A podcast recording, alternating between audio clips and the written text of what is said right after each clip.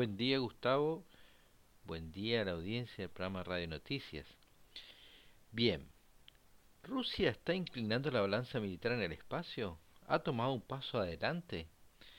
El general John J. Raymond del Comando Espacial de Estados Unidos y el Ministerio de Defensa del Reino Unido han comunicado que el pasado 15 de julio Rusia realizó una prueba de un arma antisatélite, conocida por las siglas ASAT, basada en el espacio.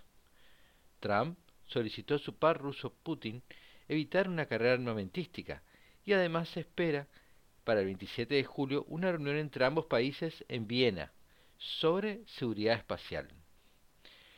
Bien, el Comando Espacial estaba monitoreando el satélite ruso Cosmos 2543, informó el despliegue de una carga secundaria no destructiva, pero que no deja dudas es la prueba de un arma SAT, refiriéndose al objeto catalogado por la red de vigilancia espacial como 45915 a una velocidad relativa bastante alta. Trump llamó telefónicamente a Vladimir Putin en el medio de los preparativos para las negociaciones del nuevo tratado START, que limita los arsenales nucleares, solicitando evitar una escalada armamentística incluso con China. Además, se realizará próximamente, antes del fin de julio, una reunión bilateral que no se realiza desde el año 2013, para discutir las normas de comportamiento en el espacio.